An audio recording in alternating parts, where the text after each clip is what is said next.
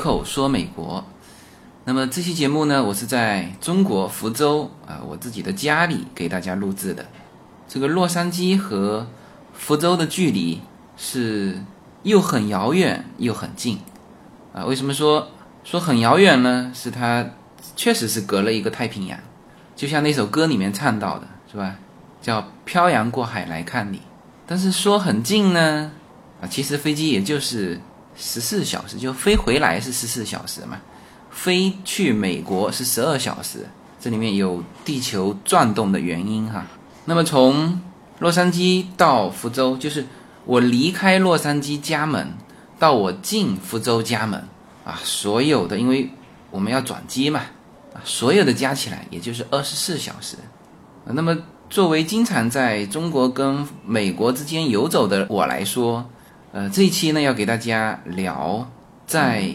这种穿插行走的呃过程当中，呃的一些方便与不方便，当然现在是叫做方便的越来越多了啊。和早年的不同，那其实是距离越来越近，就是这种心理的感觉越来越近。呃，且不说平时有微信可以视频，啊，就是你就是正常肉身来往也感觉非常方便啊。首先，机票便宜。这个我这次从洛杉矶飞到福州，从北京转嘛，洛杉矶到北京，北京到福州，然后回去的时候呢，也是原路返回啊，等于是四趟飞行，人民币才三千六。我想起这个漂洋过海的歌里面之前唱到的，我用了半年的积蓄漂洋过海来看你，现在不用了，是吧？就是正常的薪资来说。呃，半个月也就够了啊，所以这个距离是真的是在不断的越拉越近。那么你看我这个从那么远飞回来，来回三千六，我很快呢又会去上海、去北京、福州飞上海、飞北京，再从北京飞回来，啊，机票多少呢？也三千六，啊，所以现在这个距离啊，这种距离感，啊，确实是不以。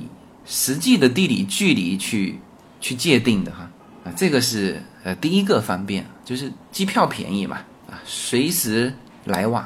第二呢，就很重要的就是通信啊，以前这个还要啊到美国用美国卡是吧？到中国用中国卡。那当然我是中国和美国的卡都有啊，但是呢，现在其实如果你比如说在中国的去美国旅行，我个人觉得。你也不用再加一个美国卡，你中国的卡就漫游到那边去就好了啊。那么美国的卡也一样，像我这次回来，我塞美国的通讯卡的那个手机，我直接没有放号码，因为两部手机嘛。那么内部的就美国的那张卡就自动到这边切换成什么，就直接切换成中国移动的卡。然后呢，我飞机一落北京，马上。T-Mobile，我是用 T-Mobile 的嘛，他给我发了两条短信，大致的意思就是告诉我，他给我免费提供了无限量的数据流量，他说是两倍的速度嘛，呃，两百五十六 K 啊，这个速度反正你是够用的，像我回到家里啊，或者去宾馆，那直接开 WiFi 了嘛，那么正常的你在没有 WiFi 的地方，两百五十六 K 是绝对够用的，而且它这个不限流量。是吧？那么漫游费是多少钱呢？就是一分钟二十美分，就折成人民币就是一块三吧，每分钟啊。这个是包括你接听啊，包括你打回美国的电话。那么短信是免费的，那这个其实资费标准和中国的手机卡漫游到美国应该是一样的。那么，呃，我不知道现在中国电信、中国移动。的这个卡漫游到美国之后，它的这个流量是怎么算的？那反正这次 T-Mobile 是很清晰告诉我，我可以无限量用它的流量，它就已经切换到这边，呃，中国移动的流量来了。那所以这个呢也是非常方便的。然后很重要的就说到，就手机里面 APP 的应用，这个可能之前我本来还想把这个当成一个不方便来说。那实际上呢，现在要把它当成一个方便来说了，什么呢？就是我们原来认为说在中国不能用的那些 A P P，比如什么哈，比如说 Google，比如说 YouTube，比如说 YEP 比如说 Facebook，比如说 Twitter，这些我这次测试了一下，通通能用。但是有一点就是，你得用你那张美国卡切换到中国之后的这个流量，就是自己的流量，这是可以用的啊。这是我是非常意外的哈，我因为我之前没有去这样的测试过。那反正现在是可以用的。呃，除了这些我们认为说比较敏感的 A P P 之外，其他的 A P P 那是都能用。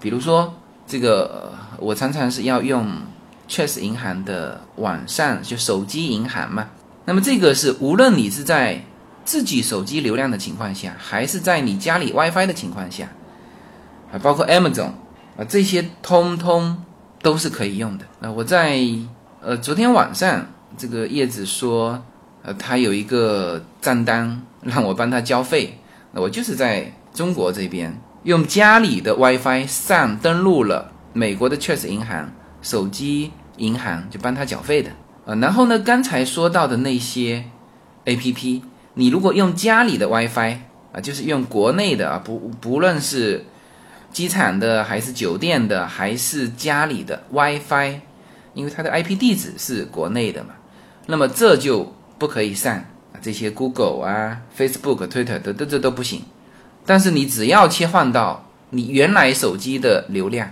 它就能上。那现在这个没有问题了，因为我们只要把手机卡放在手机里面，它自动切换成这边的中国移动的嘛，是吧？所以那个之前不是川普到中国来访问吗？他在那边发推特，呃，很多网友就打趣他，哎，这怎么回事啊？这为什么他的手机可以发推特啊？所有的美国的手机到中国来，这些都是可以，都是可以用的。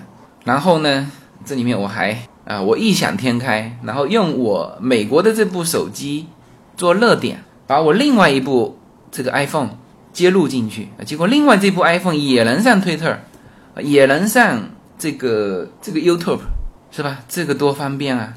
啊，反正至少现在我说的当下是可以用的，我不知道我说完之后会不会被关了哈。这个所有的从美国到中国来的这个朋友们，你去你去测试一下。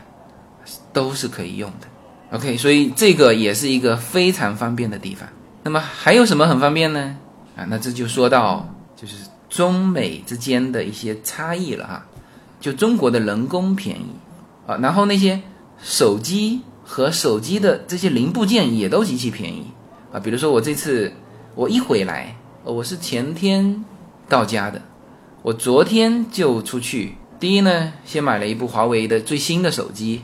这个真好用哈，三千六啊，接近三千七，嗯，就最新的那种一百二十八 G 的。然后呢，我可以插双卡。呃，我为什么就一定要跑回来来买这个华为的手机？因为我中国的卡有两张卡啊，我一直是使用两张卡的哈。那么 iPhone 始终不开发这个两张卡的，这个我没有办法。因为我等于是有三张卡嘛，中国两张卡，美国一张卡，我就只能是一部 iPhone，一部华为，这是叫做平时的标配。回到中国就用华为的手机，在美国就用 iPhone 的手机。然后这一次呢，这个买华为的手机还收获了一个，就是营业厅的人员教我开通了双微信，这对我来说也非常实用，因为我现在随口说美国的其中一个。微信满了嘛？这个我当时还删了好多人，后来实在不行了，就再开了一个微信，就用之前的一部这个备用机啊开了一个微信，那携带就不方便嘛。那么这次呢，这个华为新的手机它有一个分身的功能啊，这个所有的就美国的朋友啊到中国来，我都建议你如果有这种需要的话，去买一部中国的手机啊。其实中国华为手机现在在美国是。也是非常热的啊，啊，就是这些功能，一部手机上等于是两张卡，两个微信啊，它也 QQ 也给我分身了，就是我两个 QQ 啊，同时在一部手机里，那这个一下子解决了我大问题了。然后呢，就是手机的零部件便宜，我原来有一部 iPhone，哎，这个在在协约的期限内就没破过屏，协约一结束，就是保险也是跟着结束了嘛，就摔破了。那么它当然是外屏破了，内屏没破。然后当时我们在美国问过嘛，就是你拿到苹果的这个店里面去维修换屏的话呢，要一百美金。然后我有一次是阴差阳错吧，走到一个墨西哥人的一个非常热闹的一个点，然后那边正好有一个修手机的店。你知道墨西哥人的人工在美国算是最便宜的，所以很多美国的这种园丁啊、建筑工人啊，全部用的是墨西哥人啊，包括那个 Home Depot 门口，就是蹲在那边的一排，啊，一天是八十美金的。那全是墨西哥人，那么就是墨西哥的人工是最便宜的。那么他换一个屏是多少钱呢？啊，我这个屏是呃苹果六 Plus 的屏哈，他换一个屏是五十美金。那但是我也没去细问说这五十美金是只是工啊，还是说含含了这个屏？那因为反正那时候我快回来了嘛，我也不想在美国换。然后这次呢，就顺便买买手机的时候，我就问这个营业厅的人员，哎，我说这个屏，你这边有没有师傅帮我换一下？他说有啊，他立刻打电话，就是这个师傅是上门服务的。他说这个师傅可以来营业厅，也可以到我家里，反正他是上门服务，到哪都行。然后给我报了一个价格，是两百二人民币啊。当然我这个屏要他跟我换嘛，就是我破的这个屏。要给到他，啊，这个因为内屏还是好的嘛，它可以配外屏，回去一压又又可以拿出来卖两百二。那对于我来说无所谓，对于我来说，在中国这边换屏已经是最便宜的了。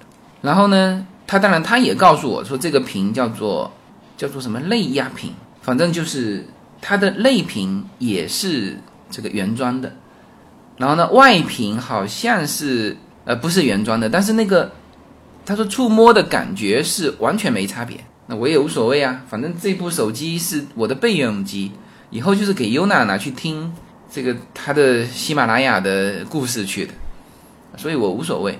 然后换过来看，这个效果啊是一模一样的，而且速度极快，打个电话一会儿就来了。我这边还在新的这个手机还在调这个原来老的手机的一些数据，它就来了。然后换屏那个速度快呀，叫他们叫做分分钟的事情。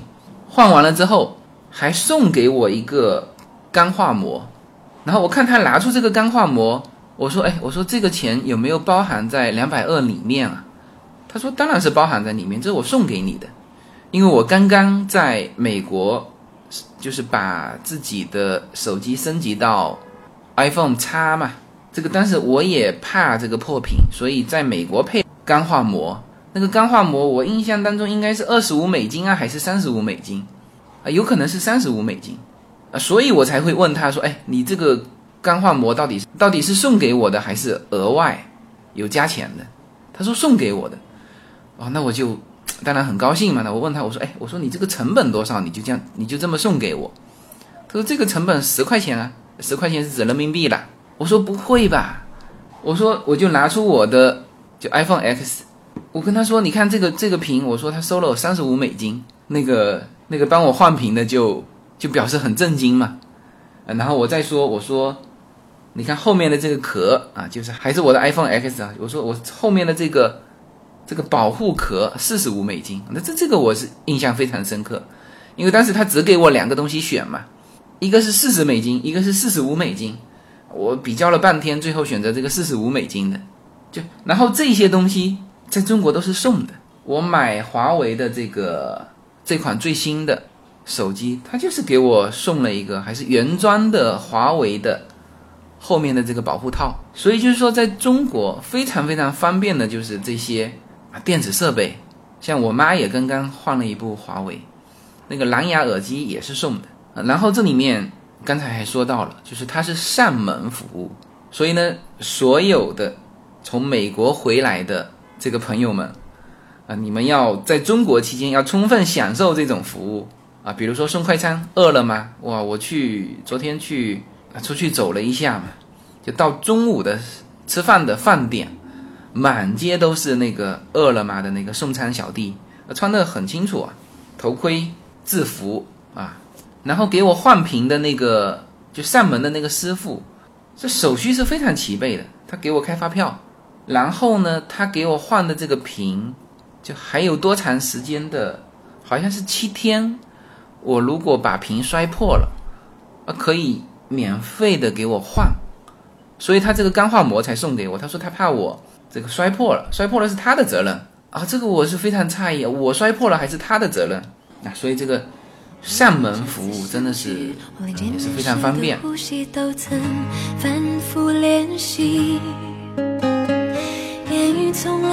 大家好，我的新专辑《中美跨境创业与投资专辑》将在二零一八年持续更新。移民之后做什么？家庭资产如何在美投资？中小企业遭遇瓶颈，如何进行对外突破？这些话题是这个专辑希望和大家探讨的话题。自由军将携手美国东西海岸多位成功创业者与投资者，为您细细分析美国的创业与投资环境。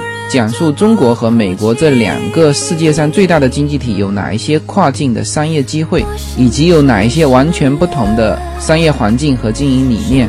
如果您需要自由军和二十多位成功的美国创业者和投资者成为你的智囊团，那么加入我们吧。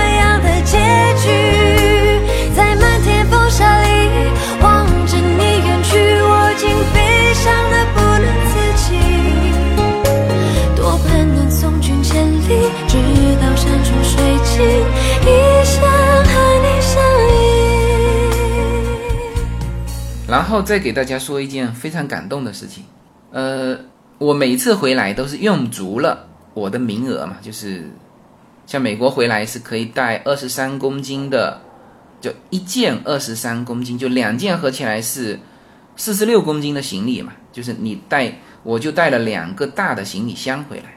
呃，这里面说一点哈，为什么是二十三公斤呢？因为国内是二十公斤，国际都是，特别是非美国的都是二十三公斤。为什么是二十三公斤？二十三公斤换算过来正好是五十磅，啊，所以他用的是美国的计量单位哈。那么这两件行李，我从洛杉矶到北京，啊，北京不是转机到福州吗？然后到福州的时候，我就在那个转盘上一直等啊等啊等，最后没有，没有我的行李。然后回头一看，很多人没有收到自己的行李，全是转机的。然后你知道福州是侨乡嘛？每到这个时候，都是全全世界各地回来的。因为我以为说，那个没有拿行李的，应该也是洛杉矶的。我说，哎，我说你你是不是也是洛杉矶的？他说不是啊，我是，意大利米兰的。然后旁边那个，我看他拿的巴西的护照，啊，全是世界各地回来过年的华人，行李全丢了，啊，不叫丢了哈，就是没有运上这部飞机。然后我本来还非常郁闷嘛，就是你知道。一旦出了这个事情，他这次还涉及非常多的人。他说总共是一百件行李，北京那边已经发那个文件过来了。他拍照嘛，他说一页纸是二十五件行李，他他发了四页纸过来，就是有一百件行李被落在首都机场。然后呢，我们这边的人就写那个叫做行李遗失什么事故什么一个表格。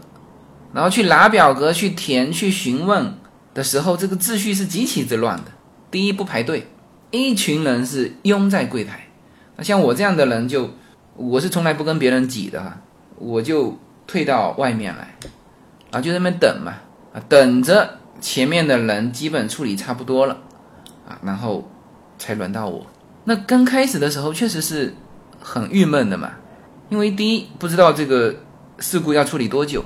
是吧？因为我是明天我就得去上海，我带了一些去上海的我的东西，都在行李箱里面啊，是吧？那么一来担心行李丢了啊，当然我在想也不可能丢，还那么多人嘛，是吧？第二呢，我就怕说这个行李呢很迟才给我送过来，或者又叫我再跑一趟啊，这个就非常麻烦。这个如果说在美国啊，美国也会出这种事。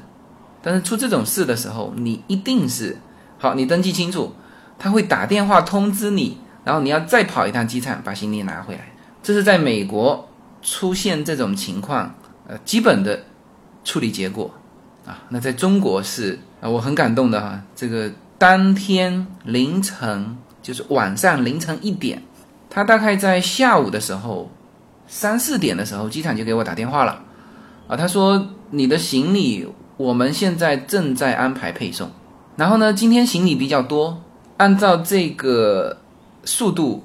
送到你家的时候，可能要超过晚上十二点。那么，那我是知道国内的这个办事速度的嘛，啊，就是晚上十一二点照样工作的嘛。我说 OK，没问题，我等，我正好是调时差嘛，那我等。大概在十二点的四五十分的时候，有一个电话来，他说我的行李送到你家楼下了，你下来拿吧。那我当然就很惊喜了，我就。就下去，身上也没带钱包。呃，为什么说身上没带钱包哈？呃，正常来说，如果是在洛杉矶遇到这种事情，你是一定要给小费的，因为行李丢了，他中转没到，那不是这个人的责任，是吧？也许是我们自己的责任。那他是这么晚的时间给你送过来，你是一定要给小费的。那我当时冲下去，非常的快嘛，一摸。完蛋，这个钱包忘记了。那当然，我在想，可能他也不太习惯收这种小费的钱。那我就准备这个说一些好话嘛，表达一下我们感激之情。一见面，我看这两个是我的行李嘛，然后我就跟他讲，我说：“哎呀，我说师傅啊，你这么迟还送过来呀？”呃，大家知道我表达的意思哈，我的意思是说，就这么晚了，你还能把它送过来。就我很感激啊，是这个意思。那个师傅呢，就一听就理解成是这么晚了才送过来，这个就是习惯问题。就他听的最多的是这么晚了，如果送过去，别人都是责怪他怎么搞的，这么晚了才送过来。他就跟我解释啊，他说我们从机场出来的时候都已经十点钟啦，什么什么。那我赶紧就是再跟他说，我说是啊是啊，我说。我说你这么晚了还工作哈，那么这个师傅就笑了一笑，就是他觉得这么晚了还工作是非常正常的事情，所以这个就是国内的方便。当然，这个以前呢，可能国内的人说美国这个物流很慢嘛，说美国星期六、星期天不工作啊，其实也不是，我们照样是星期天有收到 M 总的包裹。啊，照样是晚上了，也有可能会收到包裹。那这个我们在 L A 都遇到过，但是我们绝对不会遇到说晚上凌晨一点还送包裹的啊，这个只有在中国看得到。没有什么能够阻挡自由的向往。人生是一趟旅程，精彩的是沿途的风景。大家好，二零一八年我将。继续和大家相遇在随口说美国。这个专辑的播出时间是北京时间的周五下午，每周一期，不见不散。那么大家除了听我的音频节目之外，也欢迎大家登录我的微信公众号，公众号的名字是无限空间。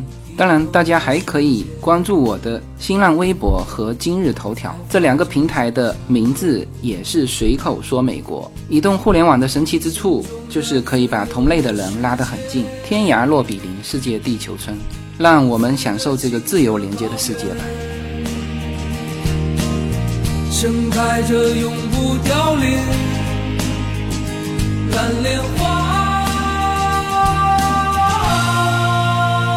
呃，对于这在以海外生活为主的这些华人呢，回到国内，那我想这个印象特别深刻的，就特别是这两年哈，那就是共享经济，这个会给大家留下非常深刻的印象。那么我这一次是隔了一段时间没回来了，呃，这次回来最大的变化啊，其实是没什么变化了，但是最大的变化就是这个共享单车。原来不是听一个段子嘛，说这个共享单车的瓶颈。在于它的颜色不够用，就当时听这个段子没有看到这个现场，你是没有这个感觉的。然后我回来之后看到这个共享单车的这个规模啊，这个这个现场这个量，哎，我还才深刻感受到这个共享单车之多啊！就在我们小区门口，那真的不是因为美国也有共享单车，我们在就稍微人口密度集中一点的城市，比如说帕萨迪纳，呃，当他们不用说了哈，也都有共享单车。那人家是就放十个架子，上面可能是三部，因为有些别人用了嘛，是吧？三部车子。那中国是什么？是两棵树之间，两棵树多少距离？四五米的距离吧，就给你塞了十几辆单车，所以你就知道这个密度啊，就但凡旁边能够放单车的地方，就是他们这个要挤占市场嘛，是吧？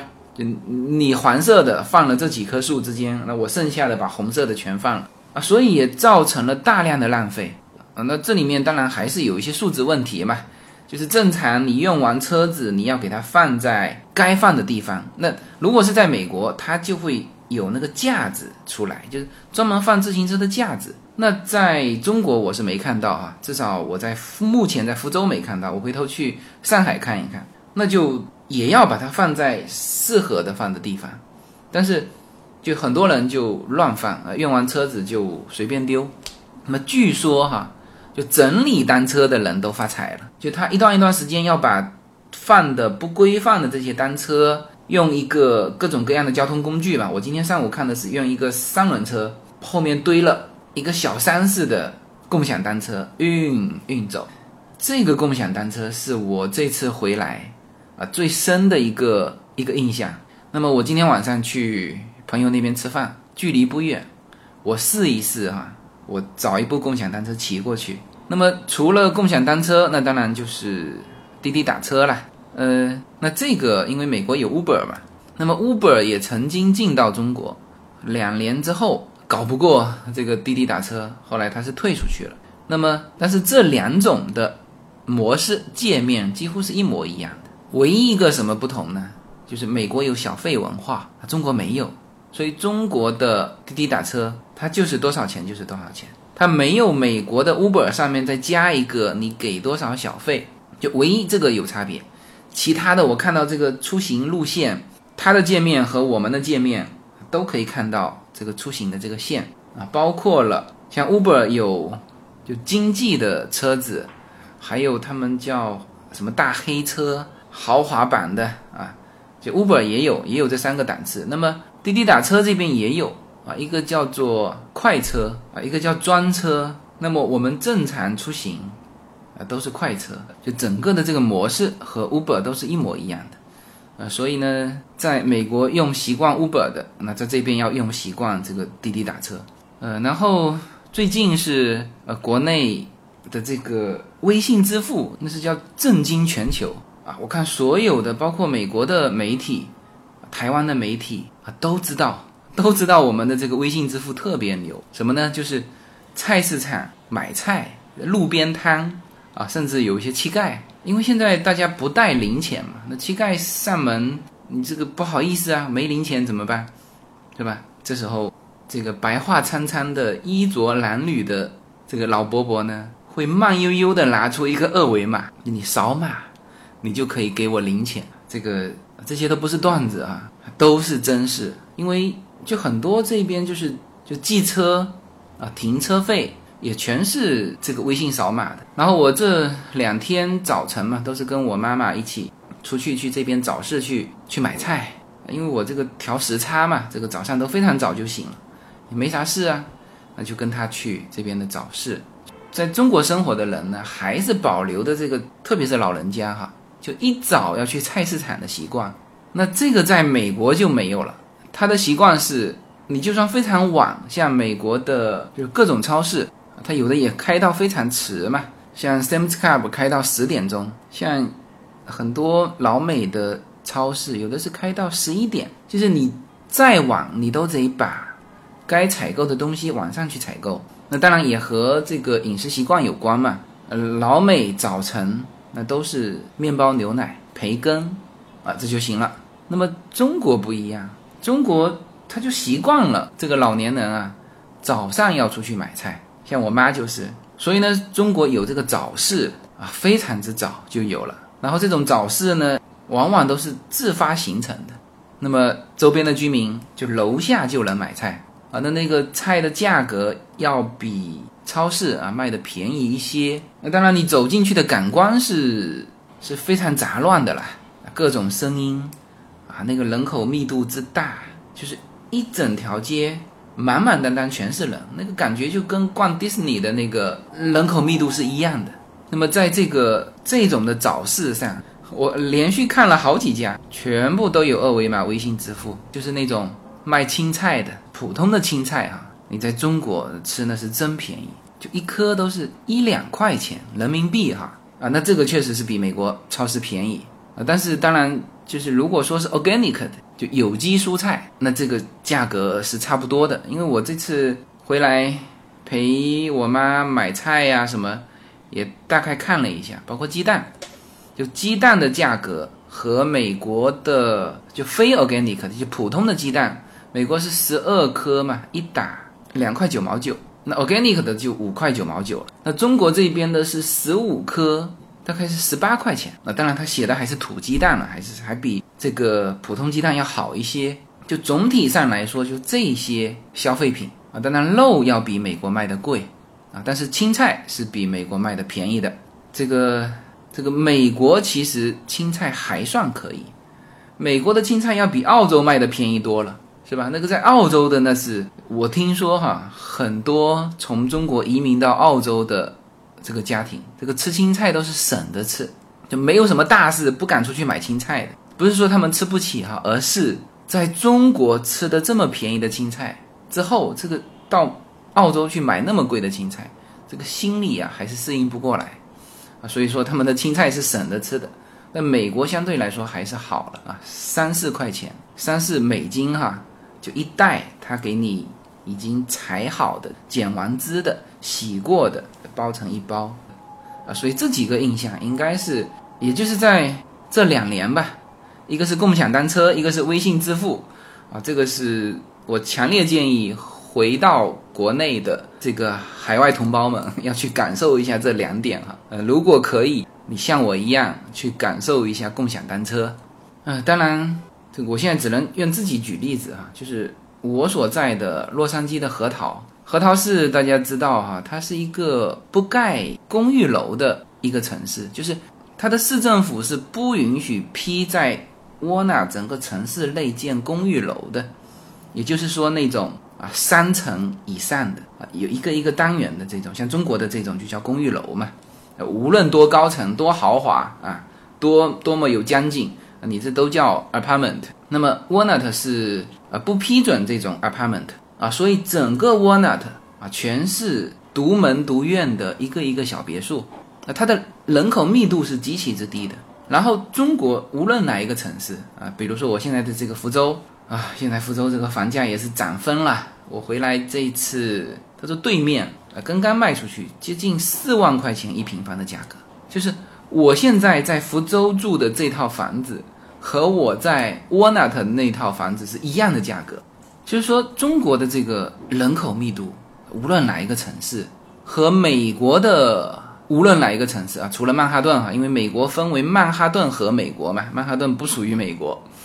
啊，这是调侃哈，就是说曼哈顿的那个密度和中国的各个城市的密度有的比啊。现在真的是无论哪一个城市，比如说像我这栋楼吧，我这个小区高楼三十层，就是一栋大概住了十户吧。我这边有三栋三十层，这里面有接近一千一千户，就我这个小区，就这个人口密度跟曼哈顿有的比。那么除此之外，美国的人口密度是极低的。就我岳父岳母啊，刚到美国的时候，反正带他去哪都不吭声。最后我们去了 Universal Studio，就是这个叫什么环球影城啊，那边不是有点人嘛？因为老人家我们是没有没有带他们去迪士尼，老人家也不太喜欢玩这些。然后呢，这个迪士尼的次票你知道很贵嘛？就是你要去迪士尼，你就买年票了。对吧？但是他不去，我们又没可能给他买联票啊，所以迪士尼的那个人口密度他是没见到。然后呢，在环球影城，哎，他看到了这个人口密度，人很多嘛。这个时候我岳父感叹了一声说：“啊，他说这才有点像中国的感觉，啊，这就是这两边的差异啊。所以在中国人口密度这么高的地方，能够做的生意，那是和美国是不一样的。所以我这次一个深圳的朋友，他是做这个脸部识别的嘛，人工智能面部识别，他呢就跑到 L A 来找我啊，他说他现在在深圳开发了一个系统，做这个小区门禁脸部识别。他说这套系统能不能在洛杉矶去推广呢？我跟他说几乎不太可能。是吧？因为他的那个商业模式，你知道，像比如说我们这个小区一千户几千人进出这个门禁，那他的这个门禁口的这个广告牌呀，啊它就可以有价值啊，它就可以在这个上面投入一些比较高科技的。那当然，他说这个成本也不是很高，但是你要这么多人进出，你才有意义配备这个。你去美国独门独院的啊，你最多找到一个小区。哎，他说他看到一个小区，我说美国的那种小区 candle 的那种也没几户人，你去搞这个东西呢，就人家也觉得需求不大，就算你再便宜，是吧？所以这两个市场还是不同。所以在中国和在美国啊，像我常常两边跑嘛，自由行走的时候，就两边的情况我都看在眼里啊。比如说你说中国这个小摊小贩。城管管理那确实是复杂。那么美国也有路边小摊小贩，但是美国大，你知道吗？就是我说的是 L A 哈，它放在那边不太碍事，就不阻碍交通。但是呢，你在国内人口密度这么高的，就是你这个小摊小贩放在那边，确实是要管理。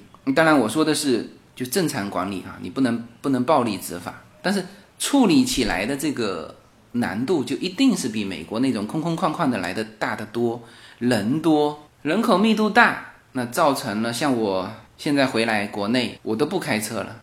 就 L A 开车有 L A 开车的难点，它在于高速公路上那个车速非常快啊，它有它的难点啊。但是在国内开车有国内开车的难点，这个我是建议哈，在海外待久的人到国内呢，你就打车就好了，你别自己去开车，比较难开，是吧？特别是。无论是各种道，你除非开到高速公路上，但是你会有各种不适应，比如说高速公路上那个车啊，它开得很很慢，这在美国肯定是按喇叭了，因为美国的速度是非常快的。你如果慢，我们在国内是开车慢是比较安全嘛，在美国的飞位上开车慢是不安全，你有可能被人追尾。所以说习惯了在美国开车的，我个人建议回来就别开了啊，这个这边的路况。是有这边的复杂啊，旁边有共享单车，有电动车啊，现在摩托车少了很多了，然后这种私家车开车呢，也也都是常常这种变道来变道去，也不太打灯的，然后旁边突然间什么东西闯出来，反正这个路况是极其复杂。当你适应了在美国啊，或者是海外开车那种这个 stop sign 的那种方式，就是过一个十字路口，大家都让一下。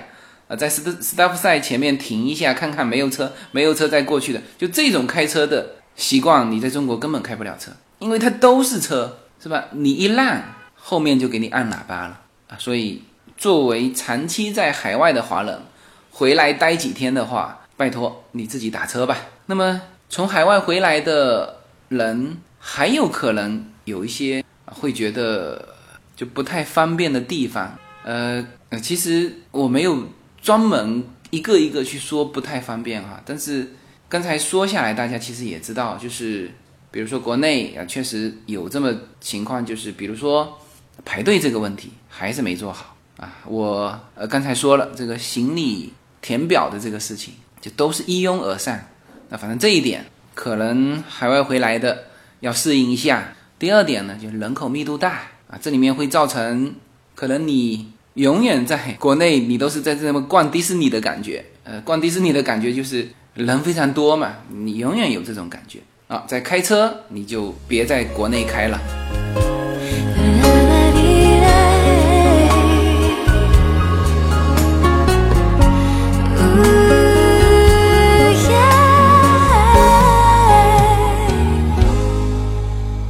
随口说美国移民专辑是一个一步一步指导你实现美国梦的更加专业的一个专辑。现在在我的名字下分为专辑版和单集版，大家也可以在喜马拉雅上搜寻“随口说美国移民专辑”，你就会找到这两个专辑。相同的内容，不同的付费方式，欢迎点击。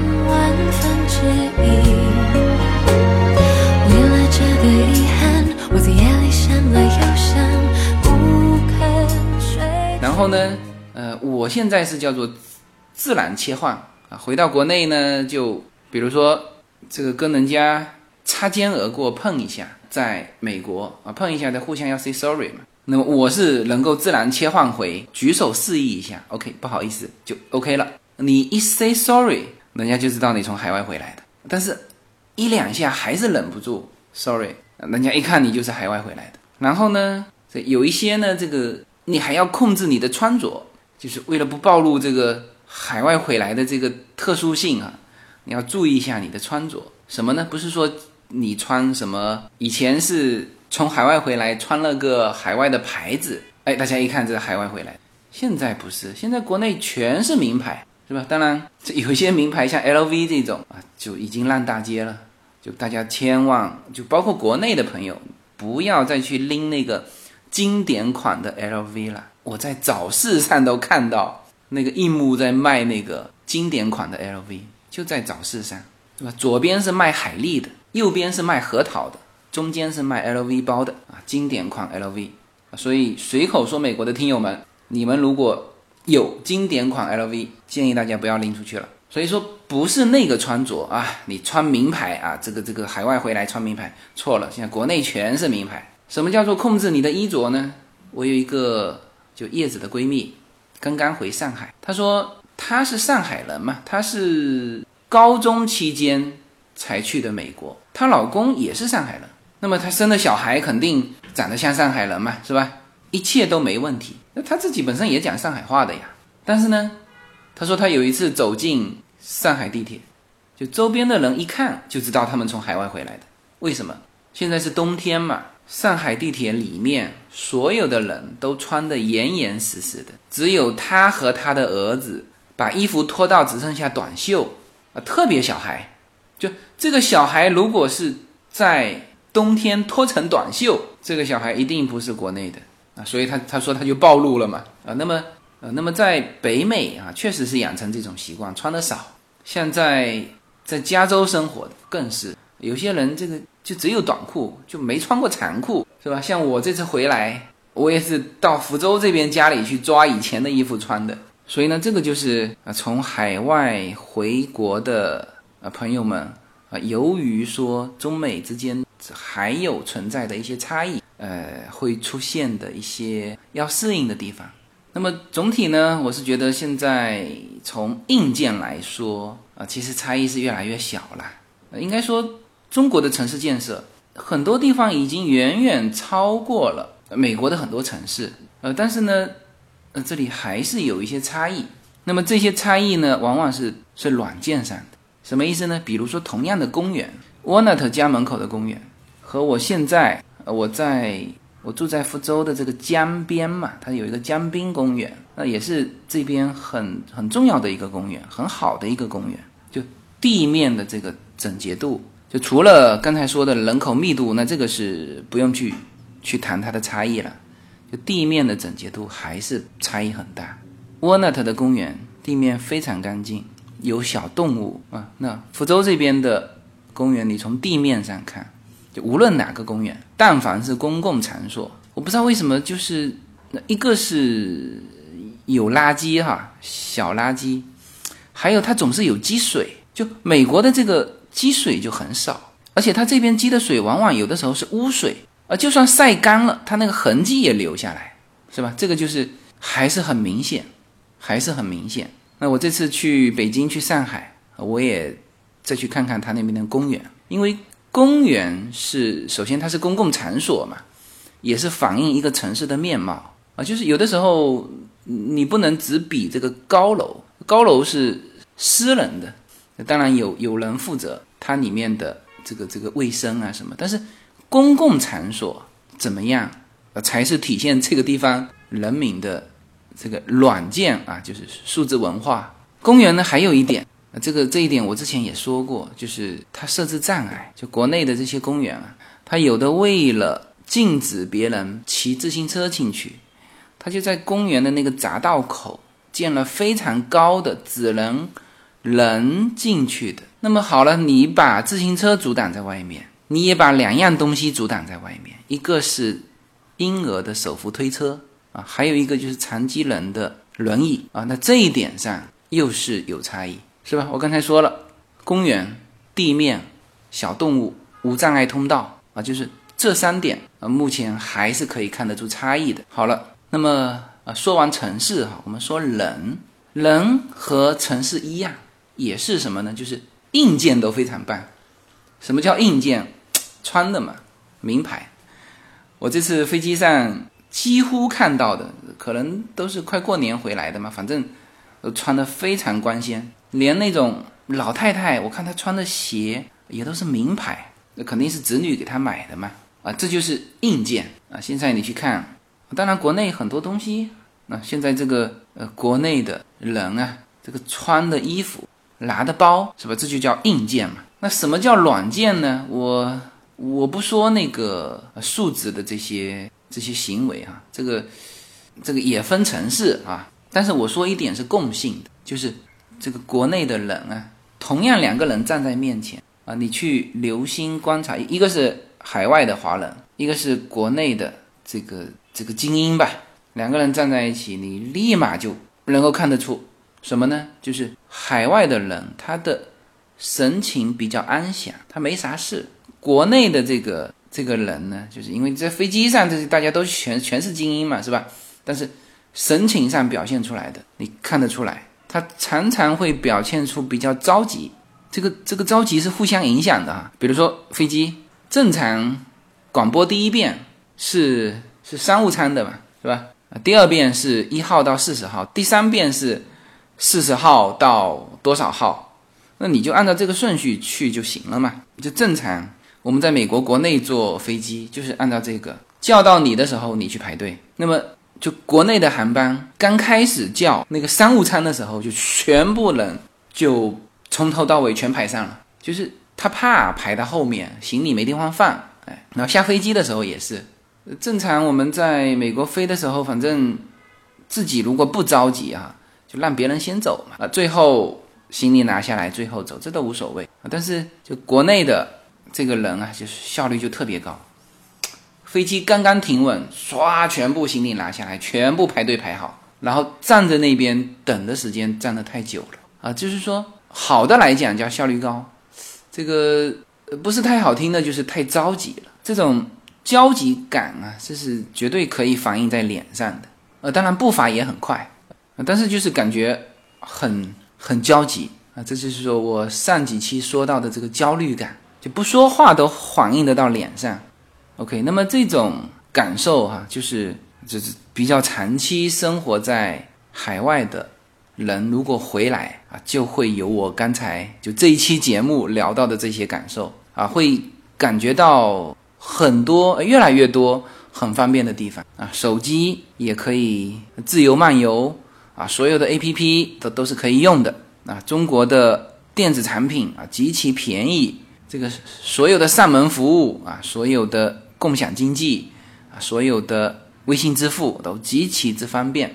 然后呢，你也可以感受到这个由于密度高啊造成的你一些不适应的地方，人与人之间靠得很近啊。这个它不仅是距离上的近，而且它它会打探你的隐私，知道吗？你如果带了小孩。到国内来，那他更是会被问七问八，啊，就是你小孩衣服多穿啦，衣服少穿啦，就他他要管着你，哎，然后呢，你跟国内的人一交流，他恨不得把你所有的商业秘密啊、商业模式都要了解清楚啊，这个提问才算结束啊，他这根本不管你有没有什么商业隐私啊，就这种距离会反映的非常明显啊，这些是海外回来的人是需要去适应的，那么。那么还有就是能够给你强烈带来冲击的啊，就是这种叫不辞辛苦的努力工作啊，比如说这种各种上门服务啊，凌晨一点了还在送包裹，然后还有就是给你强烈冲击的就是中国的这个经济啊，比如说共享单车，它是会以一个非常的带有冲击感的，它得摆到你家门口来，可以数量这么大的，可以造成那么大浪费的。我们一个朋友他说，他们他们楼下就是专门处理共享单车的，三分之二的操场全停满了共享单车，就是这个行业哈会经过这种残酷的。市场竞争最后可能会剩下一家吧，啊，包括当初这个滴滴打车也是。那么倒掉的这些啊，你会看到就各种各样其他颜色的。那现在好像福州就是黄色的那个车，现在是有赞助市场啊，其他颜色的全部都在垃圾堆里面。不管你怎么看待，呃，那么这个就是中国经济的，就你可以看到的一个外观外延啊，你可以看到无数的在街上奔波的这个送餐小弟。看到凌晨一点还送货的这个物流人员啊，看到堆积如山的共享单车，看到这个匆匆忙忙的又面带焦急的又努力工作的这个中国人，哎，这个就是我的一个感受。我相信也是很多回到中国的朋友回去美国之后说的一些感受啊，跟我很很接近哈。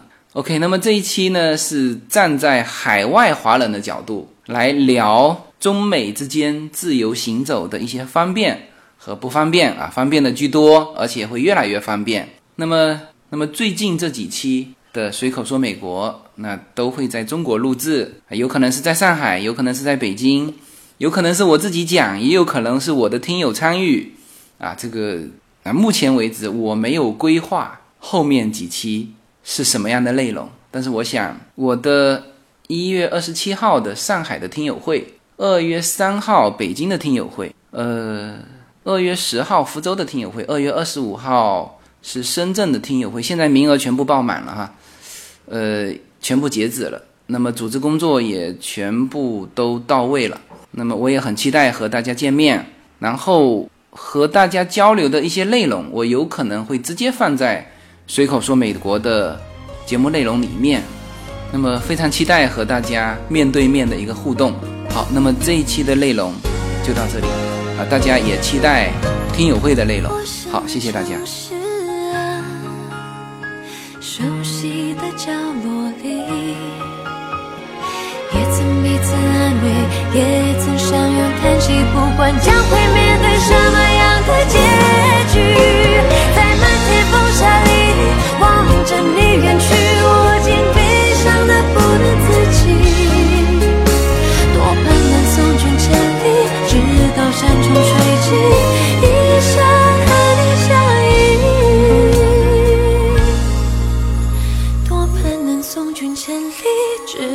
山重水尽，一生和你相。